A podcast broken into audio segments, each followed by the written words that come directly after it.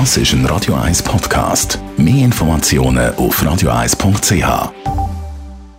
Von Energie 360 Grad. Nachhaltige Energie und Mobilitätslösungen für die Welt vom Morgen. Energie360.ch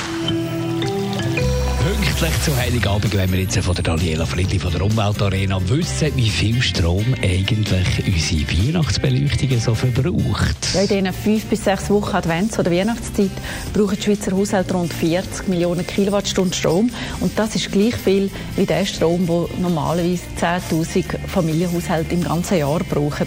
Und der Mehrverbrauch schlägt sich natürlich auch negativ in der Ökobilanz nieder, aber kostet auch viel Geld. Rund 8 Millionen Franken Energiekosten verursacht die Weihnachtsbeleuchtung pro Jahr. Man kann also die Weihnachtsbeleuchtung vielleicht auch nachhaltiger gestalten. Man kann beim Kauf darauf schauen, dass es LED-Lämpchen dran hat. Die brauchen vier bis sieben Mal weniger Strom als die herkömmlichen Halogen-Lämpchen. Dann macht auf jeden Fall eine Zeitschaltuhr Sinn. Es gibt also wenige, die das schon integriert haben, wo man nur muss einstellen muss, damit eben die Beleuchtung erst beispielsweise ab der Dämmerung bis um 11 Uhr läuft. Nachher ist sowieso fast niemand mehr unterwegs. Und wenn man dann die grosse Installation will bestellen im Garten muss haben, kann man ja mal schauen, muss es denn die ganz grosse mit den vielen Lämpchen oder tut es auch etwas kleineres, wo weniger Lämpchen hat, wo genauso schön ist und weniger Strom braucht. Die grünen Minuten auf Radio 1.